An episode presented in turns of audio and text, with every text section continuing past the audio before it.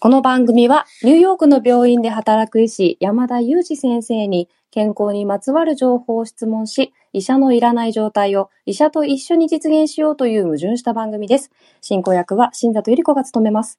聞きたいテーマや質問、感想は、 Voicy コメント欄か X までお寄せください。山田先生、本日もよろしくお願いいたします。お願いします。はい。そして今日は特別なゲストをお呼びしているんですよね、山田先生。そうですね。あの、私がですね、おそらく最も古くから知る医師ですけどね、あの、小沢先生という産婦人科の先生に来ていただきました。はい。よろしくお願いしよろます。しくお願いいたします。山田先生が最も古くから知っていらっしゃるお医者さんなんですね、小沢先生は。そうですね、おそらく、まあ、もちろん他にもいるでしょうけどね。はい。じゃあ今日はそんな小沢先生に事前にリスナーの方から募集していただいていた質問をまず回答していただきたいと思います。早速ですが、小沢先生よろしくお願いいたします。はい。よろしくお願いいたします。もうね、小沢先生、もう大変にたくさんの質問が届いてしまって、もう、こう、セレクトするのが難しかったんですけれども、今日は3つほど、あの、この質問答えていただきたいと思いまして、まず1つ目からご紹介させていただきますね。はい。えーモリスさんからいただきました。えー妊婦さん、これだけは気をつけた方がいいものとは、えー紹介文失礼します。質問です。妊婦さんにゾコーバ投与しちゃった問題がありました。えー妊娠に気づかずお薬飲んじゃうのはありがちですよね。若い女性はみんな妊娠しているかもと思って気をつけた方が良いんじゃないかなと思っています。えー基本知識として妊婦さんにこれはダメというのを伺いたいです。という質問をいただきました。森さんありがとうございます。はい。ありがとうございます。はい、小沢先生、こちらの質問ですが、いかがでしょうか？ご質問ありがとうございます。えっ、と、妊娠中にできれば使ってほしくないというか、まあ、赤ちゃんに影響する可能性があるので、使わない方がいい薬というのは、まあ、複数あるんですけれど、その一つ一つをまあここで解説するのはちょっと難しいので、まあ、気をつけておきたいポイントについてお話ししたいと思います。で、基本は、うん妊娠に気づいた場合には、その時にもし飲んでいる常用薬があれば、処方してもらっている先生に、まあ、妊娠しているけどどうしたらいいかっていうことを相談していただくっていうのが一番いいと思います。一般的には妊娠に気がつくタイミングって、まあ、生理が遅れた時なので、えー次の生理が来る予定から、まあ、1週間程度経った時、だいたいそのぐらいの時期に妊娠反応をやると思うんですけど、それって妊娠週数で言うと、妊娠の4週後半から5週ぐらい。で、実はその妊娠4週ぐらいまでの間っていうのは、まだ赤ちゃんがこう作られる時期よりも前なので、その妊娠が絶対わからない、妊娠に気づくわけがない時期について、飲んだお薬に関しては、えー生まれてくる赤ちゃんの、例えば奇形にが起こるリスクとか、まあそういったことは実は関係なくって、流産するか否か、まあ、オールはなんて言ったり、前か無かって日本語では言ったりするんですけど、流産するか否かっていうことだけが問題になります。なので、妊娠に気がつく前に飲んだ飲み薬に関しては、あんまり心配しすぎる必要がなくて、まあ、そのせいで流産しちゃうってことがあるかもしれないんですけど、そもそもそもそもその時期には妊娠に気づかないので、まあ大きな問題にはならないと。妊娠に気がつく妊娠5週以降、この時期は赤ちゃんにとって重要な臓器が作られるとっても重要な時期なので、だいたい妊娠の4週から8週ぐらいって言われてますけど、例えば心臓とか脳とか、すごく重要な臓器が作られる時期なので、この時期に飲む薬についてはとっても気をつけないといけない。で、じゃあまあ妊娠に気づいてからなので、妊娠に気づいたらすぐにかかりつけの先生のところに行って、まあ、妊娠しましたと。今この薬どうしたらいいですかってご相談いただくのがいいかなと思います。ありがとうございます。なるほど、そうだったんですね。あの、私この質問文いただいたときに、ゾコーバで妊娠って調べていたら、その飲んだ後にやっぱり妊娠に気がついて、ちょっと問題になってるっていう記事を読んだので、あ、じゃあ4週目の前とかだったらそんなに気にしなくてもよかったっていうことだったんですね。そうですね。なるほど。でも私もちょっと事前に調べていたら気をつけなきゃいけないお薬、先生、あの、ここではお話できる、できないとおっしゃってましたけど、すごいたくさんありましたもんね。そうですね。個々にあげたらちょっとキリがないので、まあ、一般的に検索すると、多分、妊娠、うん、妊婦さんにどうですかっていうのを検索すると、多分注意とか、禁忌とか書いてあると思うんですけど、まあ実はそんなに危険な薬が、どの薬も危険なわけではないんですけれど、あの、有益性投与っていう言い方をよくするんですけど、えっ、と、まあ、妊娠うん、妊婦さんにとってリスクがあったとしても、そのリスクよりも効果が上回る場合は使ってもいいですよという薬がほとんどなので、なるほご本人にとって重要な薬、例えばもともと血圧が高い人は血圧の薬やめない方がいいですから、もともと持病があって、妊娠中も薬が継続な必要な、継続が必要な場合は、え治療を優先した方がいいので、主治医の先生によく相談して、適切な薬を選択して、妊娠中もご病気の治療を継続するというのが重要と思います。ありがとうございます。なんだか山田先生、有益性投与のお話はいつも山田先生がおっしゃるお話とすごく似てますね。そうですね。それをこの番組を通して常に言いたいんですけどね。重要ですね。ありがとうございました。ではちょっとね、時間が今日は限られていますので、早速次の質問に、えー、参りたいと思います。はい。チャタさんからいただきました。えー、子宮伸縮抑制薬の長期投与の効果がないって本当？という質問です。えー、妊娠中の子宮伸縮抑制薬の長期投与の効果がないとネット検索で知りました。今後、切迫早産での長期入院はなくなるのでしょうか？第1、第2子を切迫早産入院中に早産で出産しています。第3子が欲しいですが、長期入院が心配です。個人的な質問で申し訳ございません。よろしくお願いします。ということです。え、チャタさんありがとうございました。ご質問ありがとうございます。えっ、と、まあ、切迫早産で長期入院したご経験のある方って結構いらっしゃるんじゃないかなと思いますし、あの、入院が長くなることは本当によくあることですね。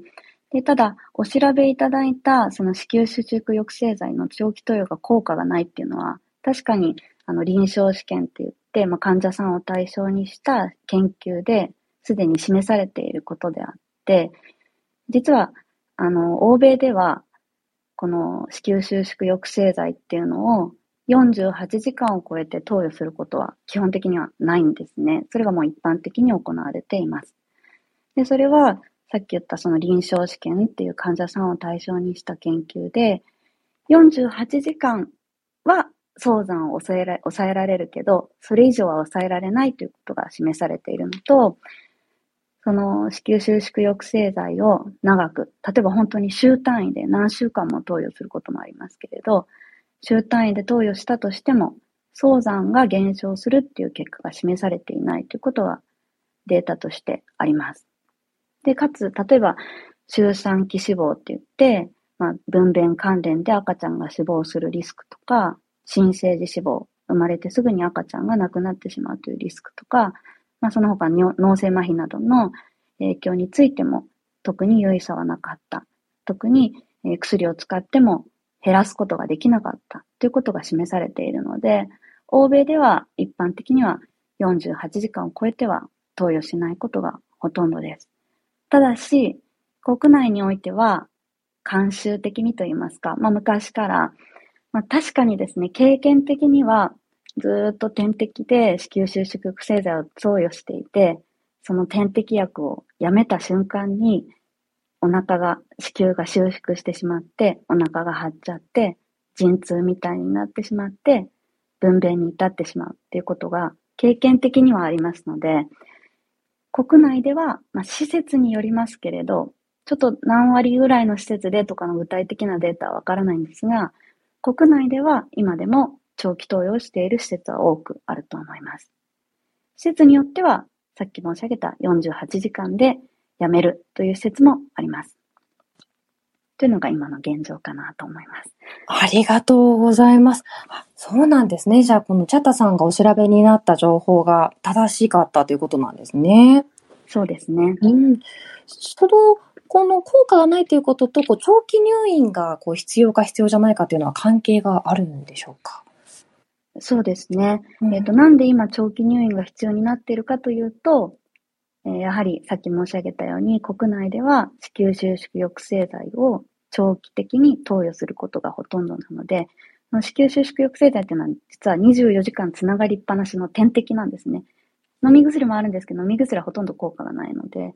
点滴をつないでないといけないので、入院していないといけないので、長期入院が必要になってしまうということになります。あとは、まあ、切迫早産の治療として安静にするっていうのも重要なので、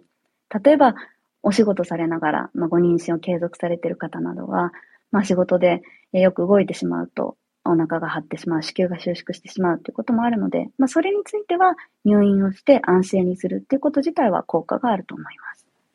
なるほど、ありがとうございます。そもそも本当に最初にね、子宮収縮抑制剤ってどんなお薬なんでしょうというのもね、聞きたかったんですけど、そこからでしたね。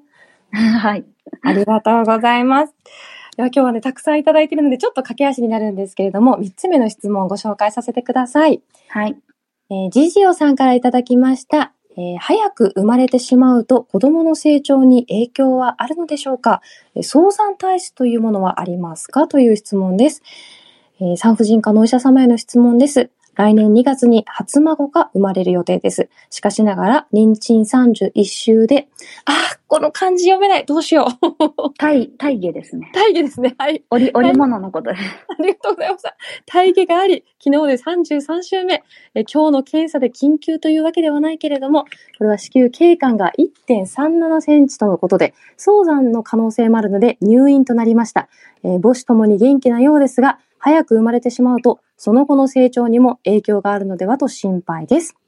えこの産む方が28歳なんですね。で、1年ほど前に流産も経験されたそうで、えーそこで、えーお聞きしたいのが、早産体質というのがあるのでしょうかまたそれを改善する方法があるのでしょうかというご質問でした。ジジオさんありがとうございます。ありがとうございます。来年2月おめでとうございます。ね、今が33週ということなのでうん、えっ、と、もうすぐまあ34週に入るところ。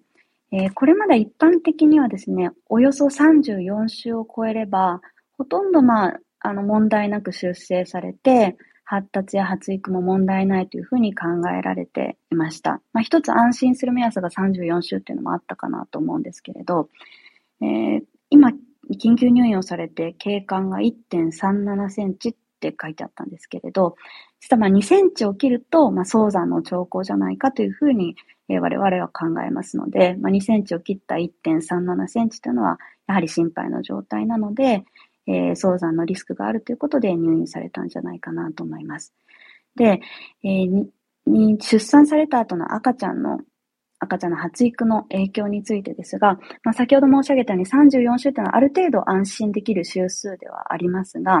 まあ、実は最近になって、えーレートプレタームという概念が出てきまして、まあ、日本語に訳すと後期早産というふうに訳されるかもしれないんですけれど、やはり妊娠34週、今までほぼ安全だろう、安心だろうと考えていた妊娠34週から36週、37週を超えたら正規産ですので、えー36週ぐらいまでの間でも、やっぱり、えー少しずつ、えー障害の頻度が上がってしまうんではないかというのが最近言われていることです。で、えーどんなことが起きるかというと、まあ、赤ちゃんの成熟の中で一番最後の方に成熟するのが肺なので、えー生まれてきてから、例えば呼吸に問題があるとか、まあその他にもうまくミルクや母乳が飲めないとか、そのせいで横断が起きてしまうとか、まあそういったことは、えー示されているようです。でその後、生まれてからもう少し年単位とか、えーさらに長期的な、えー発達、発育については、あんまり国内のデータはないようなんですけれど、まあ、欧米のデータとしては、えまず、発育、発育というのは身長とか体重とかそういう大きさのことを示しますけれど、まあ、発育は問題ないだろうというふうに言われているようなんですが、発達については、例えば、ま発達障害のリスクが多少高いとか、えー脳性麻痺のリスクが多少あるんじゃないかとか、あとはまあ学習障害とか、ADHD, ADHD などのことに関して検討はされているようなんですけれど、まあ、リスクが高くなるっていう報告もあれば、ほとんど差はないでしょうっていう報告もあるようなので、まあ、そもそも34週から36週というレイトプレターム、後期早産っていう概念自体が、まあ、最近できてきたものなので、まだそれほどのデータが揃ってないというのが現状のようです。で、まあ、今回のケースは34週なので、あの、大きくは心配ないかなと思いますが、もちろん、まあ、中には20週代で早産に至ってしまうようなケースもありますから、そういうさらに早産、さらに小さいお子さんの場合は、え、もっと、え、様々なリスクが高くなると思います。それはまあ、あの、上げるとすごくリスクとしては多くなりますけど、例えば肺の問題とか、心臓の問題とか、あとは脳の問題とか、まあ、いろいろなリスクが、まあ、早産であればあるほど高くなるというふうに考えるのがいいかなと思います。それからその早産体質っていうのはやっぱり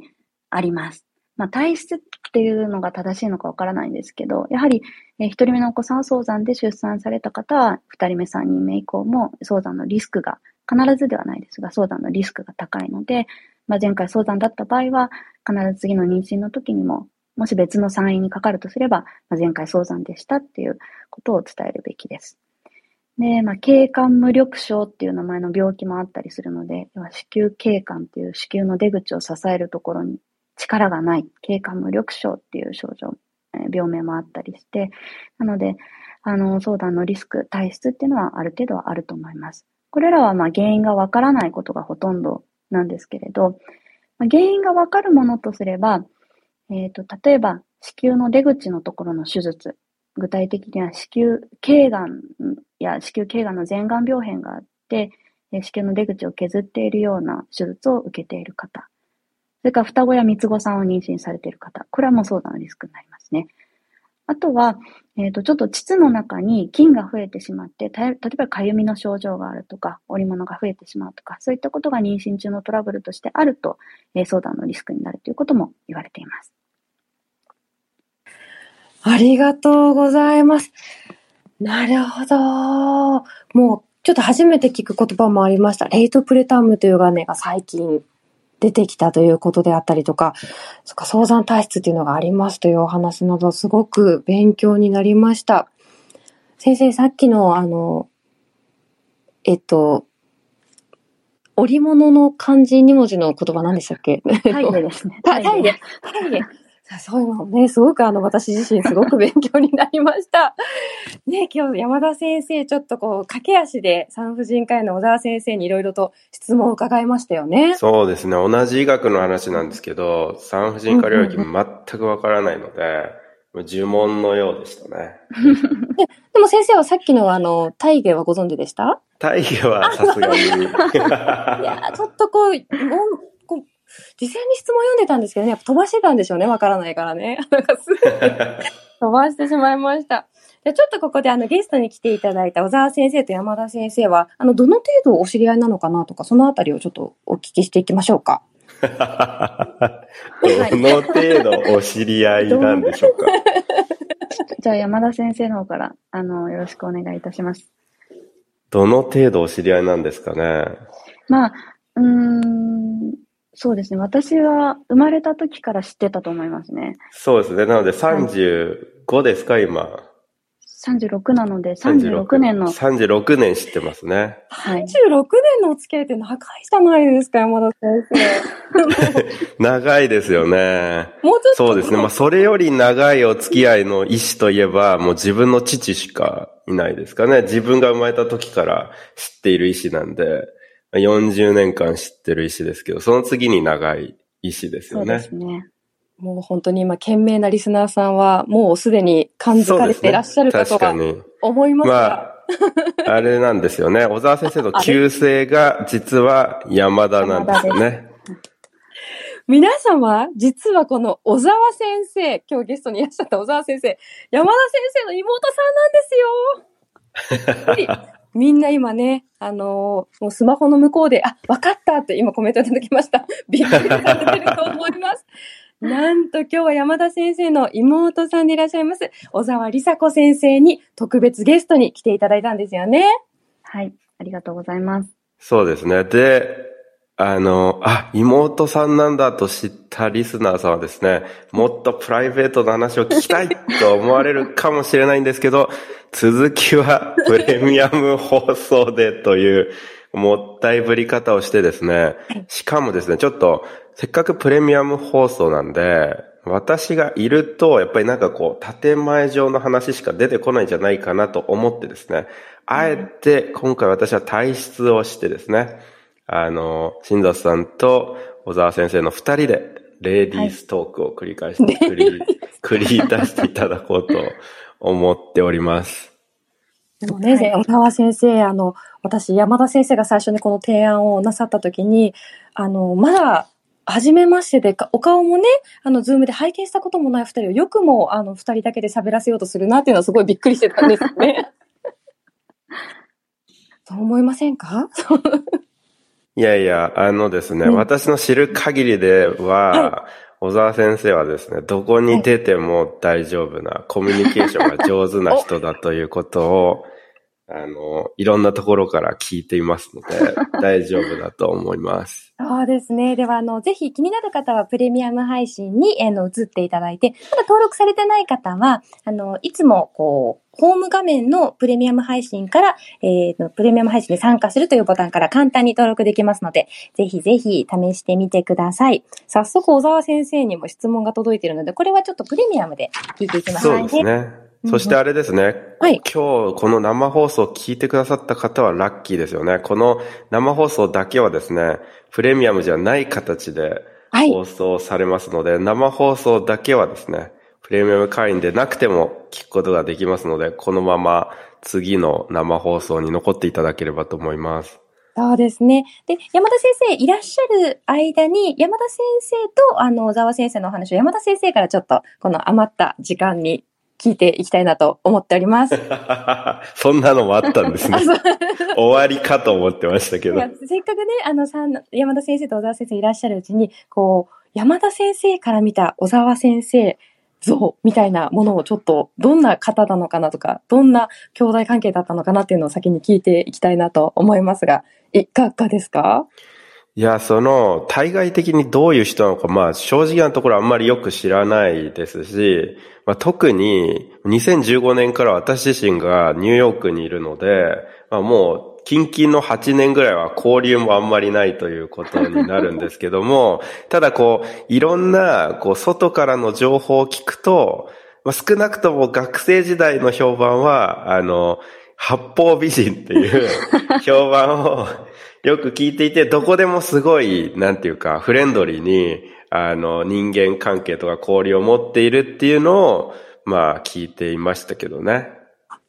なるほど。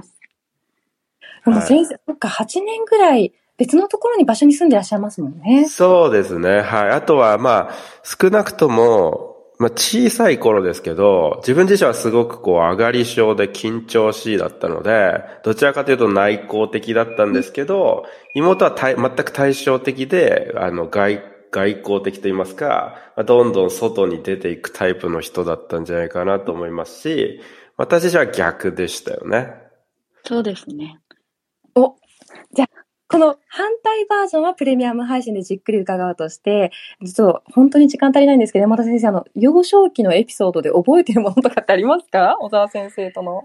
いや、あんまりないですけど、ただ、そんなにこう、喧嘩をたくさんした記憶はなくて、あんまり何かを取り合ったりとか、そういうことはなかったと思うんですね。で、ただ、あの、自分自身は運動もあんまりできなければ音楽もできなくて、楽器も弾けないですし、別に足が速いわけでもないですし、何か特技の、なんかこう、こういう競技ができるみたいな全くなくて、とにかくその勉強はできるけれど、それ以外は何もできないみたいな状況だったんですけど、妹は小さな頃から自分、兄ができないことも器用にどんどんこなしていたのは覚えていて、例えばこれ、何歳の時か忘れたんですけど、なんか本当に3歳とか4歳でいきなり、あの、鉄棒を握って懸垂逆上がりを始めたっていう、なんか、あの、両親も衝撃を受ける出来事があって、なんかその兄もまだ、なんかそれより4歳5歳上の兄が全くできないところで、なんかひょうひょうと、なんか懸垂逆上がりをしているっていう、なんか映像を覚えていたり、まあその運動神経とか音楽もできて、なんかこう、絶対音感があったりして、ピアノを、あの、どんどん上手くなったりとか、そういうなんかすごいこう、羨ましい側面がいっぱいありましたよね。私はもう、これしかできないみたいな。微分はできるけど、それ以外は全くできないみたいな状況だったんですけども、なんかこう、妹は幅広い分野でいろんなことができるなとは思ってました。めっちゃ天才じゃないですか、山田先生のエピソード。すごくないですか？今話伺ってると。そんな、こう、え、絶対音感ありの、こう、頭も良くて、運動神経もめちゃめちゃいいって、こう、漫画の主人公レベルですよね、もう。山田先生さんは。そんな小沢先生がどんな方なのか、あの、プラ、あの、プレミアム配信で深掘りながら、今山田先生があの、おっしゃってくださったようなこと、エピソードなども含めて、ちょっとずずいとプレミアム配信で深く、あの、深掘って聞いていきたいと思いますので、ちょっと小沢先生にもう一本だけ収録付き合っていただきたいと思います。先生、今日は質問回答ありがとうございました。はい、ありがとうございました。